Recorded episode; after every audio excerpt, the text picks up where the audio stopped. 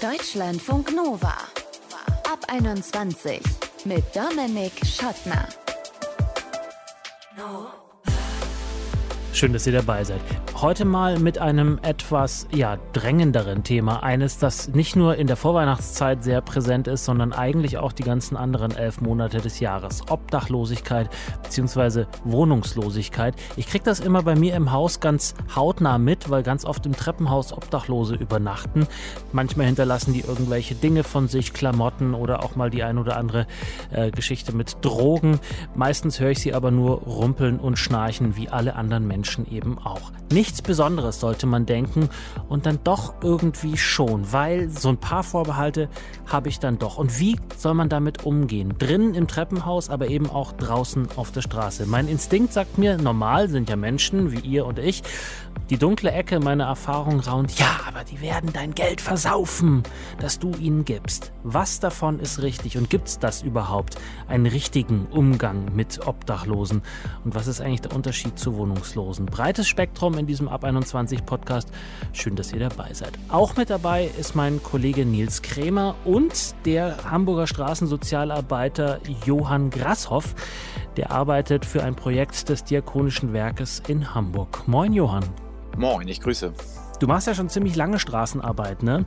Was für Menschen, was für Schicksale triffst du denn da an? Genau, also ich bin seit fast acht Jahren in der Hamburger Innenstadt unterwegs und arbeite oder treffe dort obdachlose Menschen, vor allem in der Innenstadt an. Für mich sind das keine Schicksale. Also für mich klingt das so, als würde es so aus heiterem Himmel kommen. Mhm. Für mich sind es überwiegend klar auch Momente im Leben, die man so nicht plant und dann kann man in Deutschland doch relativ schnell auch obdachlos werden. Aber für mich sind das überwiegend auch strukturelle Ursachen, die halt zur Obdachlosigkeit führen. Und auf der Straße treffe ich ganz unterschiedliche Menschen an. Also es ist nicht mehr der typische Obdachlose, den wir uns alle vorstellen, der irgendwie auf der Bank sitzt, sein Bier trinkt, seinen Rucksack dabei hat, vielleicht noch einen Schlafsack und vielleicht auch nicht äh, so gut riecht, mhm. sondern das hat sich in den letzten Jahren wirklich stark verändert. Also wir treffen vermehrt junge Menschen an, auf der Straße. Da spielt das Thema verdeckte Wohnungslosigkeit genauso. Frauen, ähm, wo verdeckte Wohnungslosigkeit eine Rolle spielt, das hat sich verändert und vor allem auch viele Menschen aus dem Ausland, vor allem aus dem EU-Ausland, die hier nach Hamburg kommen zur Arbeitssuche und dann hier quasi scheitern und relativ schnell auf der Straße landen. Also den typischen Obdachlosen, den gibt es nicht mehr. Also das mhm. äh, würde ich so deutlich sagen. Wenn du sagst jung, was meinst du damit? Welche Altersspanne? Äh, ich fange sogar manchmal sogar damit an zu sagen, minus neun Monate. Also äh, Thema Schwangerschaft auf der Straße spielt mhm. auch eine Rolle. Ähm, aber sonst würde ich sagen, so zwischen ab 14 fängt das auch häufig an. Da spielen natürlich auch häufig Familienkonflikte eine Rolle, Gewalterfahrung in den Familien, aber auch, ja, wie soll ich sagen, schlechte Erfahrungen in den sogenannten Jugendeinrichtungen. Jetzt hast du selber gerade das Wort obdachlos verwendet. Ich habe auch schon mal mehr recherchiert zu dem Thema, äh, auch in Amerika, und da war immer von houseless, von wohnungslos ähm, äh, die Rede. Kannst du uns vielleicht das nochmal an der Stelle kurz unterscheiden, beziehungsweise wann hat es diesen Shift gegeben von obdachlos zu wohnungslos hin und warum? Ich finde das eine sehr, sehr wichtige Unterscheidung, weil wir in der Öffentlichkeit oder in den Diskurs da auch häufig äh, Fehler begehen. Obdachlose Menschen sind äh, wirklich die Menschen, die auf der Straße leben, in Parks sich aufhalten, also im öffentlichen Raum sich aufhalten und dort auch schlafen. So, wohnungslose mhm. Menschen ähm, sind wesentlich mehr Menschen, äh, sind nämlich die Menschen, die zum Beispiel in Wohnunterkünften leben, in äh, auch Frauenhäusern zum Beispiel Haft.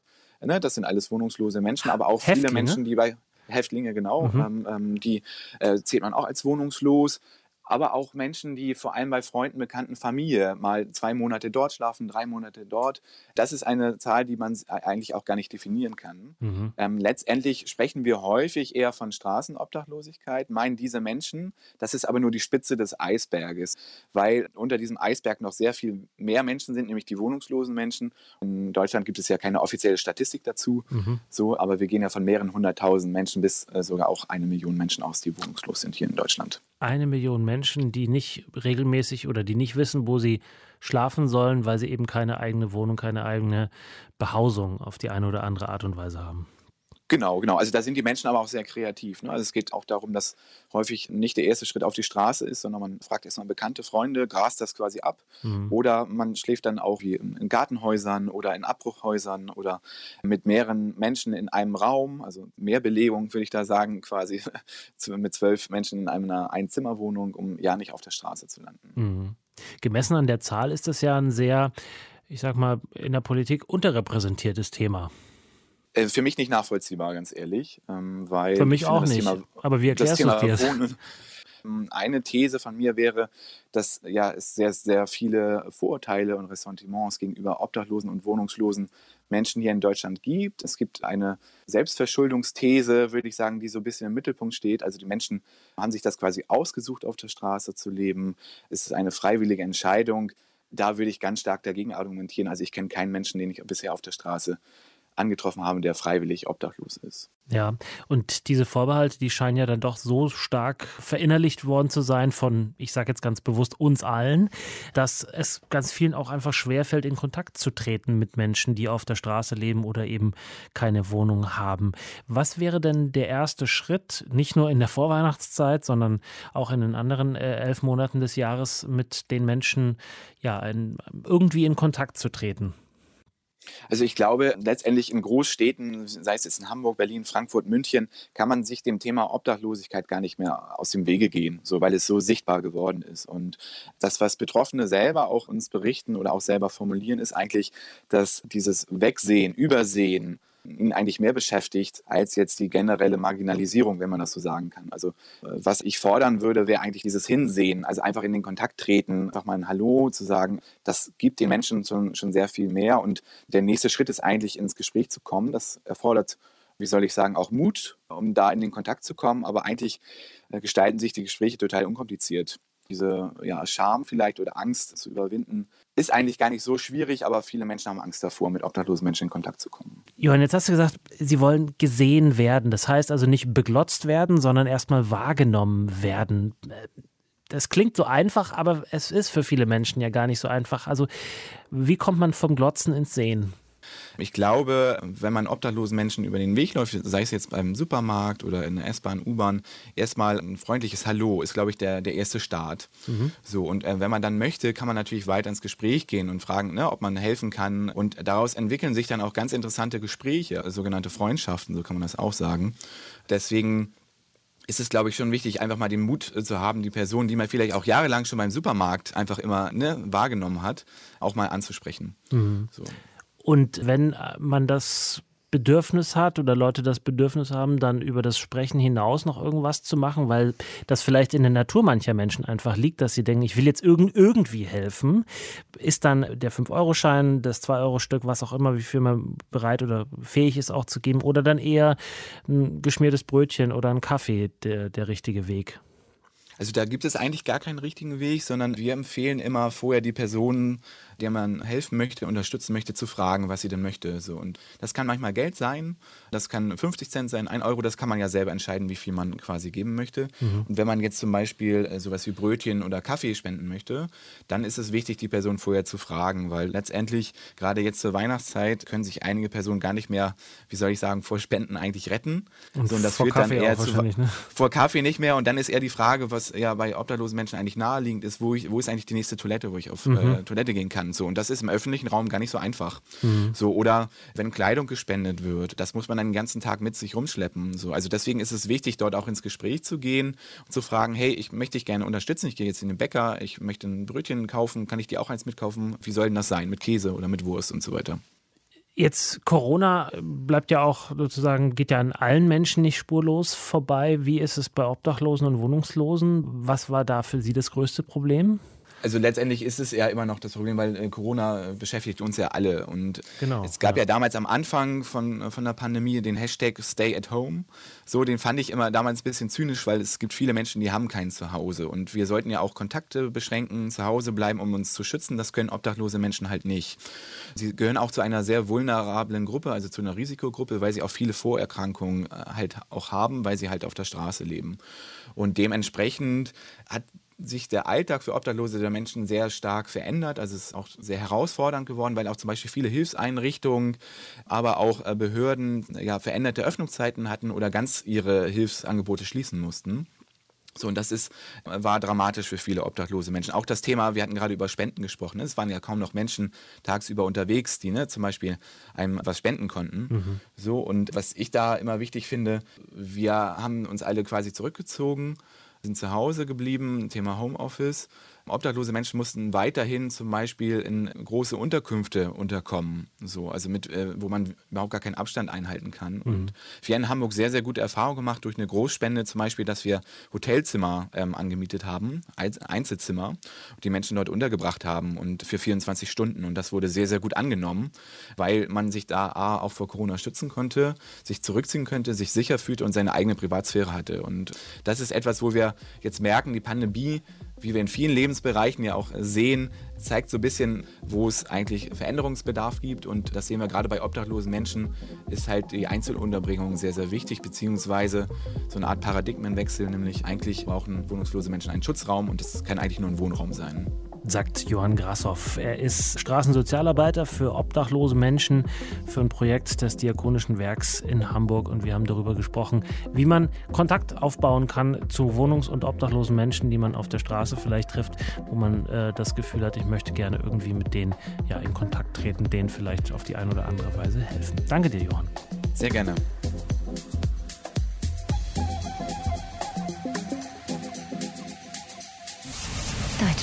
Nova. Vor meiner Haustür am Landwehrkanal in Berlin. Da poppen immer mal wieder neue Zelte auf, dann verschwinden sie wieder, dann kommen sie wieder und sie sind mittlerweile einfach Teil des Straßenbilds. Leider, muss man sagen. Leider nicht, weil mich die Menschen, die da drin schlafen, stören, sondern leider, dass es nötig ist, dass sie da übernachten. Es gibt ja eigentlich gerade in Berlin so viele leerstehende Bürogebäude, die man transformieren könnte. Es gibt auch zum Teil leerstehende Wohnhäuser oder Menschen wohnen in alleine viel zu großen Wohnungen. Aber es gibt keinen so großen Plan, wie man das Problem Wohnungslosigkeit lösen könnte, wie man den vorhandenen Wohnraum vielleicht besser an alle verteilen könnte. Deswegen fangen wir hier jetzt mal mit kleinen Baby-Steps an, mit kleinen einzelnen Schritten und schauen, wie jeder und jede einzelne von uns auf Wohnungslose zugehen kann, statt wegzuschauen. Mein Kollege Alexander Wert hat mal nachgefragt und zwar bei denen, um die es geht bei den Menschen auf der Straße. Was waren da so die unangenehmsten Erfahrungen, die du da gemacht hast? Ja, die Sprüche, ja, äh, wir arbeiten, wo man sieht, dass man auf der Straße lebt oder geht zum Sozialamt oder ähm, nur Sprüche, die unter der Gürtellinie gehen. Thomas hat in Düsseldorf zwei Jahre auf der Straße gelebt. In der Fußgängerzone hat er um Geld gebettelt. Seit kurzem lebt er in einer Wohnung von 50-50. Das ist ein Düsseldorfer Obdachlosenhilfsverein. Der gibt auch eine Zeitschrift heraus. Bedürftige können sie auf der Straße verkaufen, um etwas Geld zu verdienen. Das macht Thomas jetzt und auch dafür spricht er Leute an. Nach wie vor erfährt er immer wieder Ablehnung in Form von ignoriert werden, als sei er unsichtbar. Heute auch noch so. Da ist dann wie Luft, als ob man da unsichtbar steht. Das ist schlimm geworden zur Zeit, richtig, richtig schlimm. So ähnlich hat es auch Rüdiger erlebt. Er hat sogar über 20 Jahre auf der Straße gelebt und auch er hat Geld geschnorrt, wie er es nennt. Ist das eigentlich die schlimmste Reaktion? Gar keine Reaktion? Ja, eigentlich schon, weil es ist in dem Sinne ja äh, eine Beleidigung. Rüdiger spricht Passantinnen und Passanten an und fragt nach einer kleinen Spende. Nicht aufdringlich, wie er sagt. Wenn die dann aber einfach weitergehen, dann findet er das unverschämt. Weiß ich nicht, keine Ahnung, wo diese Leute ihr Überleben gelernt haben. Man kann doch von wegen sagen, nein oder möchte ich nicht, aber nicht dann einfach stur gucken, um dich herum und weitergehen. Nichts sagen. Überhaupt nichts sagen. Also, ich weiß nicht, wo ich diese Leute einsortieren soll. Also, ich finde es dreist, also sowas. Es ist eigentlich zu banal und kitschig, es überhaupt auszusprechen. Aber wer Obdach- oder wohnungslosen Menschen helfen will, der sollte sie erstmal einfach nur als Menschen sehen. Das heißt auch, wer normal und freundlich angesprochen wird, sollte zumindest darauf reagieren. Das wünschen sich sowohl Rüdiger. Wir sind auch irgendwie, äh, der zwei Beine hat, zwei Augen hat und äh, reden kann und äh, laufen kann. Als auch Thomas. Äh, wir sind genauso wie du und wir, sind, äh, ähm, wir wohnen auch in der gleichen Gesellschaft. Nur halt wir wohnen auf der Straße, haben äh, Schicksalsschläge hinter, hinter uns und das kann ihnen passieren. Reagieren heißt natürlich nicht direkt einer Bitte auch nachzukommen. Es ist völlig in Ordnung, zu bettelnden Menschen auch Nein zu sagen, nach Möglichkeit aber eben freundlich und respektvoll. Will ich aber doch was geben, dann ist die Frage, die sich wohl die meisten stellen, Geld oder was zu essen? Essen finde ich auch gut, das finde ich auch gut, aber nicht zu viel. Weißt du, äh, manchmal kriege ich so viel, muss ich auch wieder weggeben, weil da kriege ich alleine nicht weg. Frank war auch um die 20 Jahre obdachlos. Als er mal eine Tüte voller Brot, Käse und Wurst geschenkt bekommen hat, war das einfach zu viel. Er hat sich deswegen meistens mehr über Geld gefreut. Und diese Erfahrung hat auch Johannes Dörrenbecher gemacht. Er ist Sozialarbeiter bei 5050 und sagt, die meisten Obdach- und Wohnungslosen und damit ja in der Regel auch armen Menschen, die brauchen nun mal Geld. Weil sie dann auch selbstständig entscheiden können, was sie damit machen. Sei es das Bahnticket, sei es bestimmte Lebensmittel, die sie brauchen, sei es Hundefutter oder sowas. Das sind eben die Dinge, die sich Menschen dann auch kaufen. Oder aber eben auch Alkohol oder Drogen. Das gehört durchaus auch dazu. Viele wollen ja genau deswegen kein Geld geben. Aber viele Betroffene brauchen den Rausch rein körperlich. Rüdiger hat das meistens auch offen gesagt, wenn er nach Geld gefragt hat. Sag ich jetzt mal so, ja, der Alkoholbett gebraucht, ja, man schlafen kann, ja, weil der ganze Stress auf der Straße überhaupt, den hast du im Kopf, ja. Dann hast du noch den anderen Stress im Kopf, was du von dir selber aus das Paketchen noch mittragst, ja. Und äh, sagen wir mal so, das ist eine Betäubung. Natürlich gilt, wer sich nicht wohlfühlt damit, Betroffenen Geld zu geben, weil sie es womöglich für Alkohol oder Drogen ausgeben, der muss auch nichts geben. Wer trotzdem helfen will, fragt dann am besten ganz einfach. Wie kann ich dir helfen? Was brauchst du? Und wie die allermeisten freuen sich natürlich auch viele Menschen auf der Straße über ein Weihnachtsgeschenk. Das so als abschließender Tipp für alle, die Betroffenen jetzt in der Adventszeit vielleicht etwas Gutes tun wollen. Rüdiger zum Beispiel war damals in einer Gruppe mit anderen Obdachlosen und einmal bekamen sie ganz besondere Schokobonbons geschenkt. Kennst du äh, diese Stockschokoladendinger da, die Bonbons? Ja, das Papier davon. Ja, das war zusammengefaltet, so als Blumen so gemacht und so, ja. Aber innen drin als Knospe, ja, waren 5-Euro-Scheine. Weißt du, so für jeden 20 Euro. Weißt du, so ein paar Blümchen mit so, das, weißt du, und so Dinge, weißt du, da freuen sich die Leute drüber. Deutschlandfunk Nova Reporter Alexander Wert über den respektvollen Umgang mit Menschen ohne Obdach oder Wohnung. Deutschlandfunk Nova. Ungefähr eine halbe Million Menschen in Deutschland hat keine eigene Wohnung, lebt entweder auf der Straße oder auf der Couch bei Freundinnen, bei Verwandten oder in Wohnheimen. Und natürlich ist unter diesen Menschen die Bandbreite an Charakteren, an Persönlichkeiten genauso groß oder klein wie unter den Menschen, die eine Wohnung haben. Und trotzdem würde ich mal behaupten, dass viele von euch, mich eingeschlossen, die eine oder andere Berührungsangst haben, wenn es darum geht, mit Obdach oder Wohnungslosen in Kontakt zu kommen. Mein Kollege Nils Krämer hat mal recherchiert, welche Ansätze es beim Umgang gibt und welche man vielleicht besser sein lassen sollte. Hallo Nils. Hallo. Du hast dich in Köln dazu umgehört. Welche Antwort wurde dir denn da am häufigsten gegeben? Also ich habe die Frage recht offen gelassen und habe mehrere Personen gefragt, welchen Umgang sie denn mit Obdachlosen haben. Meistens wurde die Frage so aufgefasst, ob sie den Obdachlosen Geld geben oder auch nicht. Nur wenige haben über andere Interaktionen mit Obdachlosen gesprochen. Also sowas wie, nehme ich die Person wahr, schaue ich die Person an, rede ich mit denen und so weiter. Dabei hat Daria aber Folgendes gesagt. Also ich versuche die immer anzugucken, weil ich finde das so blöd, wenn man sie nicht anguckt, weil man sie dann irgendwie nicht würdigt. Und sagt dann halt, tut mir leid, ich habe kein Kleingeld.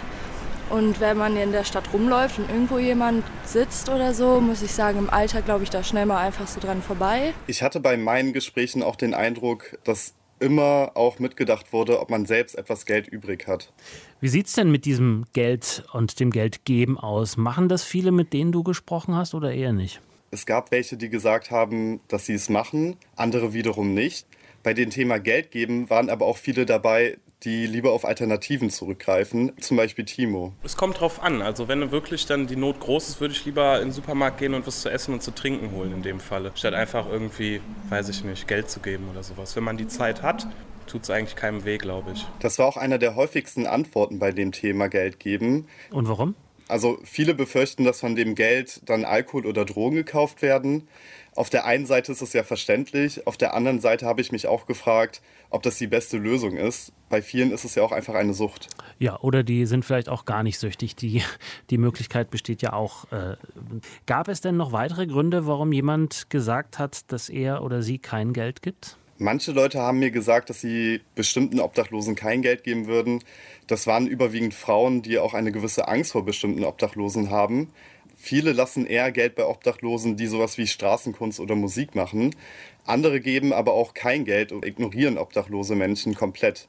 Teilweise, weil sie sich nicht in der Verantwortung sehen, wie zum Beispiel Paul. Das klingt auch so hart, ja, ich gehe da vorbei und lasse die sitzen, aber im Endeffekt ist es ja die Wahrheit. Also mir tun die Menschen natürlich leid, wie wahrscheinlich jedem, der irgendwie ein Herz hat, aber dann so wirklich helfen tue ich ja auch nicht. Ich denke, es wird auch viel bringen, mal zu ihnen zu gehen, sich auch mal mit denen zu unterhalten, jetzt nicht unbedingt Geld zu schenken oder sowas. Dabei muss man aber auch sagen, dass er Auszubildender ist und äh, deswegen selber kaum Geld hat.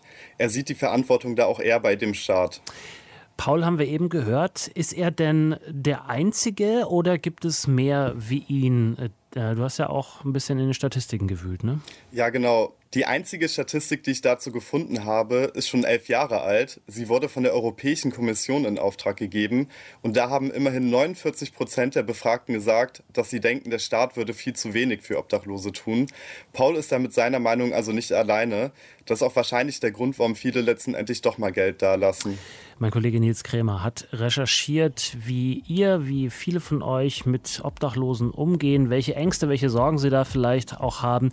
Mein äh, Tipp ist, es einfach probieren. Was soll passieren? Geld geben, Essen geben, man kann es einfach ausprobieren und beim nächsten Mal dann anders machen, wenn es vielleicht nicht so hinhauen sollte. Und jetzt bin ich gespannt, äh, wie geht ihr mit Obdach- oder wohnungslosen Menschen um? Geht ihr einfach auf sie zu, quatscht sie an, gebt ihnen mal was, nachdem ihr sie gefragt habt, was sie brauchen, oder macht ihr eher einen Bogen, so wie es ja ehrlicherweise ganz viele von uns machen. Mail at deutschlandfunknova.de ist die eine Adresse, wo ihr uns kontaktieren könnt. Der andere Weg ist unsere Nummer bei WhatsApp 0160 91 36 0852. Text oder Sprachnachricht, ganz egal.